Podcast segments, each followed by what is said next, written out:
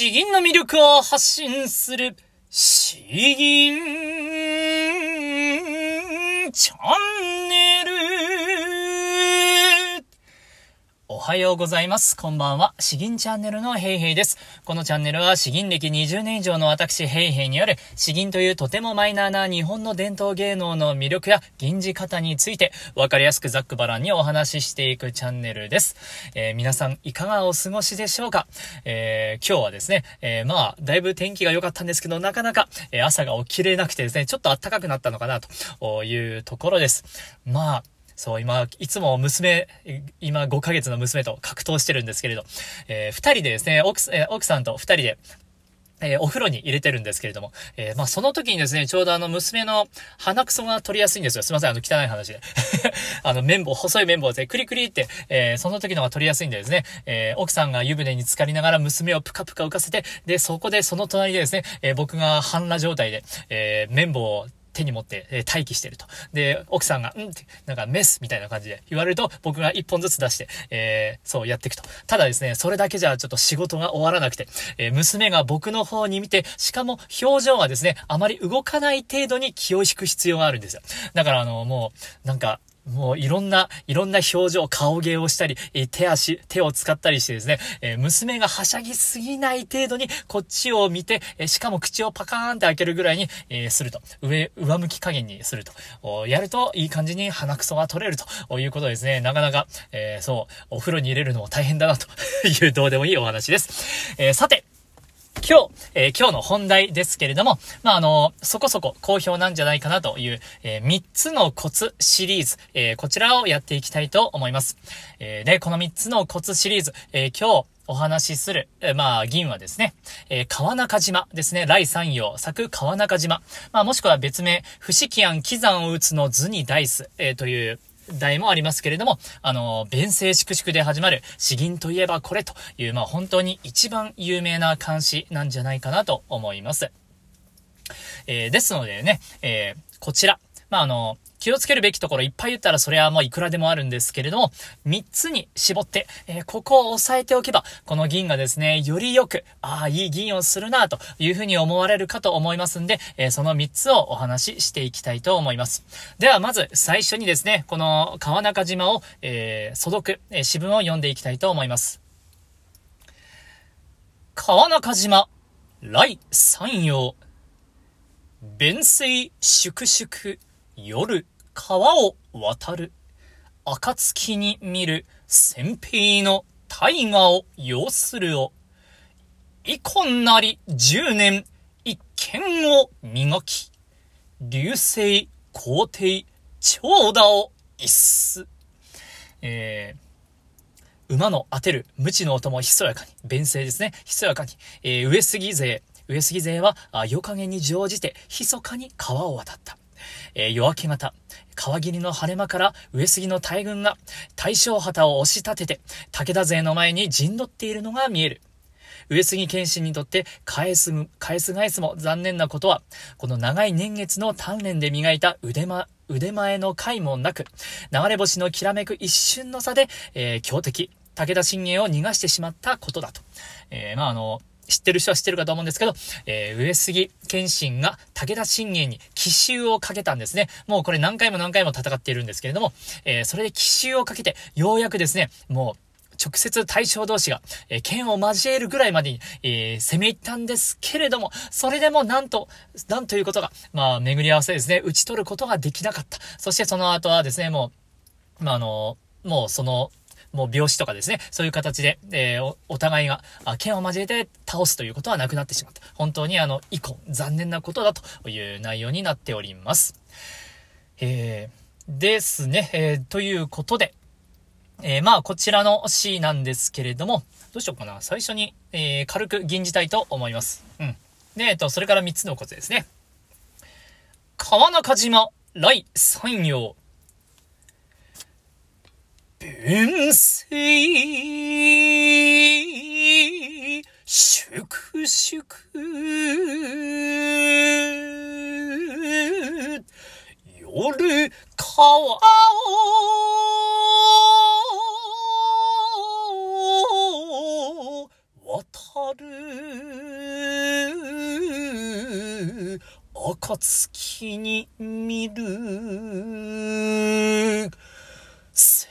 先兵の大河を要する。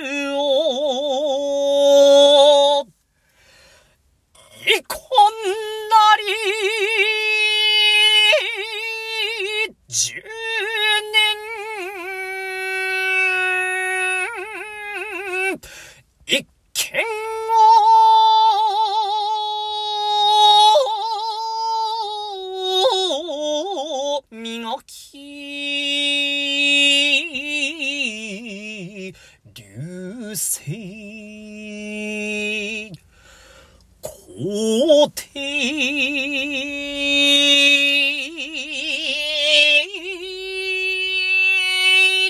長田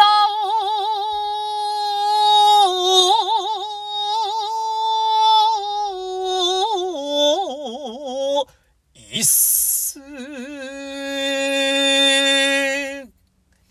え、大体こんな感じなんですけれども、え最初に吟じるとちょっと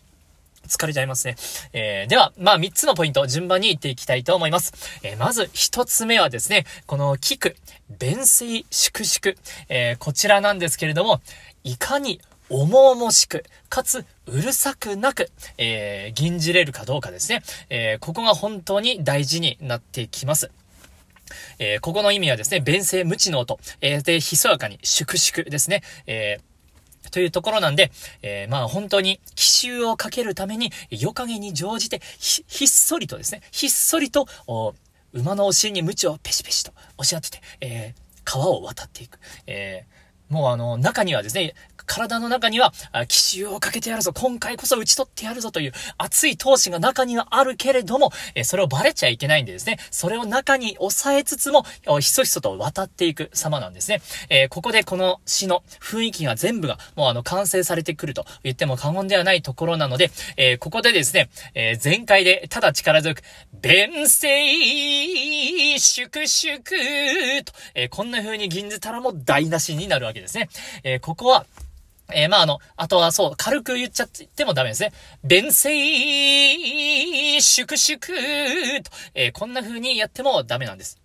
大事なのは、えー本当に一音一音重々しく、重々しく、かつうるさくなくですね。だから、まあ、そう、丹田に力は込めつつも、お力をすべて出すんではなくて、えーまあ、それの7割ぐらいの力ですね。弁声、粛々。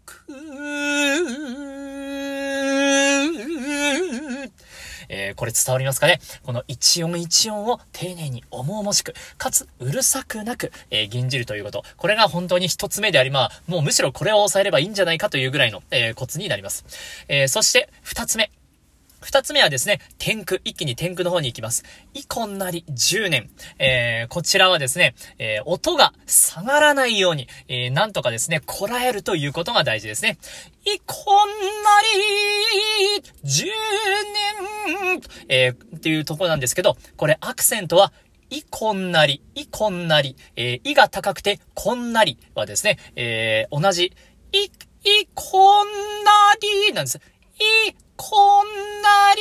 ということで、こんなりは、あキープなんですね。えーただここ本当にキーが高いっていうのもあってですね、このこんなりっていうところが、音が下がってしまいがちなんですよ。で、10年も一緒ですね。10年、10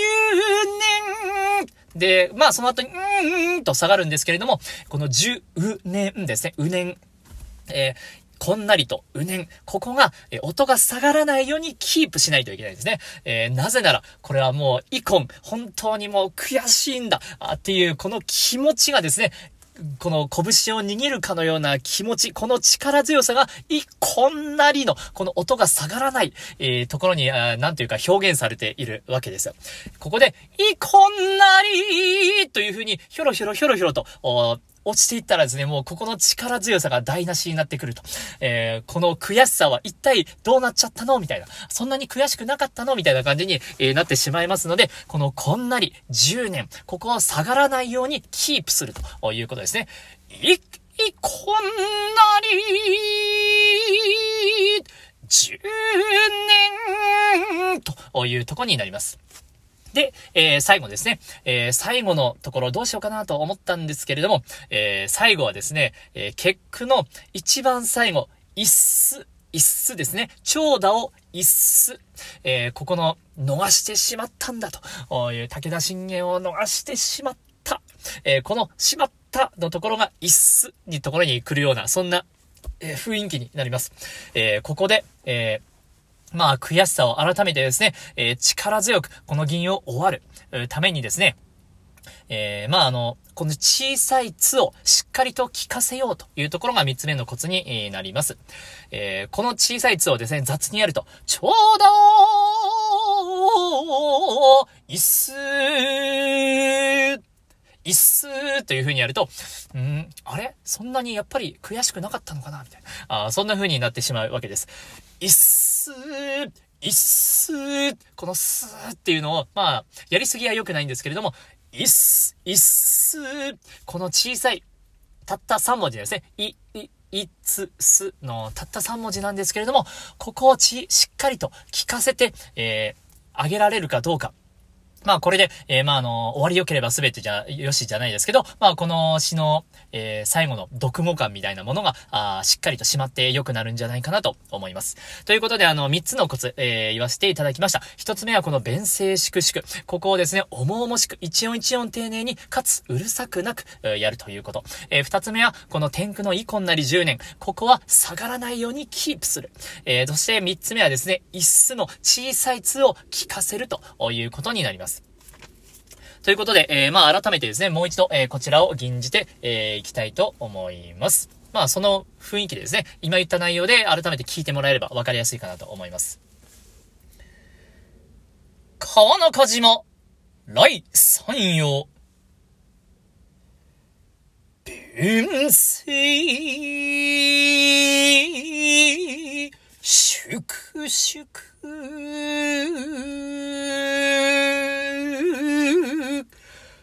夜川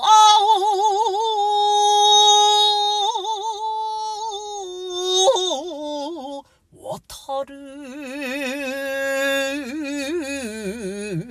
暁に見る。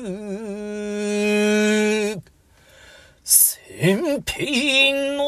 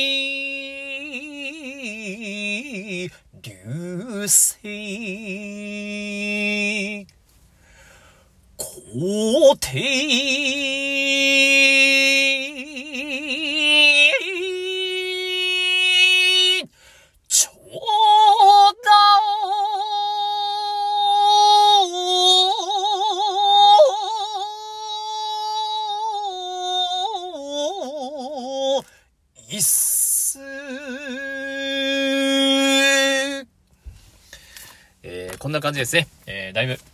力がこもってしまったんで、えー、まあ、いい意味でお腹使ったんですね。僕もちょっと汗かいたな、というとこなんですけど、その、無念さ、後悔、えー、ここをですね、いかにこの力強さを、えー、抜けずにですね、最後まで表現しきれるかというところです。えー、この3つのポイント参考になりましたならば幸いです。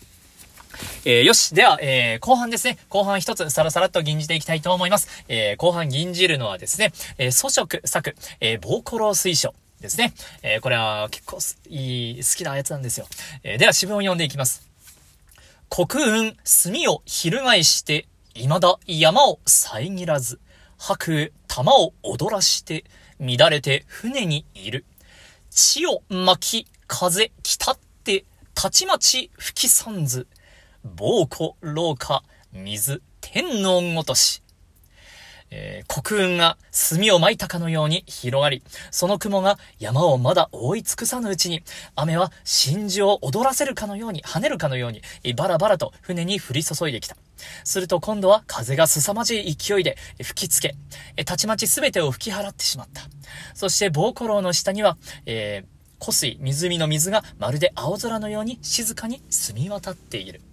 まあ、あの、いっちゃんなんですけど、あれですね、えー、にわか雨が降ったあ湖の話です。いっちゃんなんですけど。ただ本当にここの、えー、このにわか雨をですね、こんなにも美しく表現できるかと、黒雲墨を翻して、ですかね。吐く玉を踊らして、えー、血を巻き風来たって、本当にですね、もう五感がもう気持ちよくて気持ちよくて、えー、えー、僕もこれ結構詩吟の大会に向けてですね、しっかりと練習してやったやつなんですけれど、いやー、本当にですね、これ、いいんですよ。楽しいんですよ。えー、ということで、結構あの、楽しんでこちらは吟じさせていただきたいと思います。ボコロ水書、粗食。国運、墨を翻して、今だ山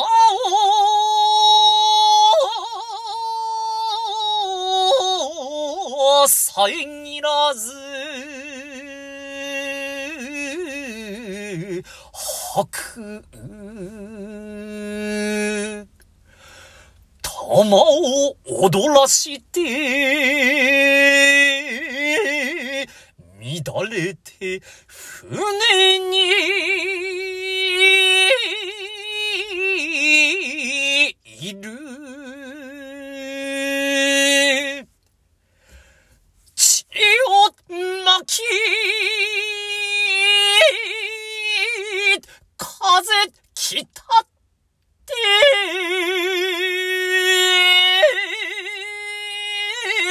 たちまち、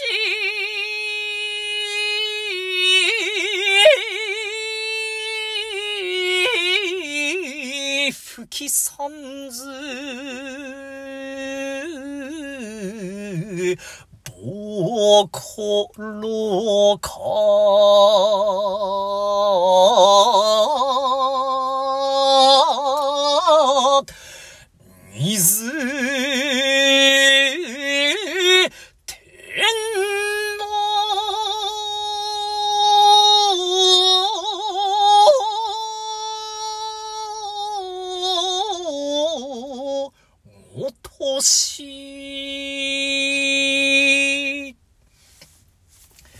えいかがでしたでしょうか？これ僕結構、えー、満足感の高い感じで吟じたかなというところです。えー、だいぶあの、ノリノリで、え、ノリノリと言いながらですね、顔は結構動かさずに、え、集中できたとは思うんですけれど、いやー、いやー楽しかった。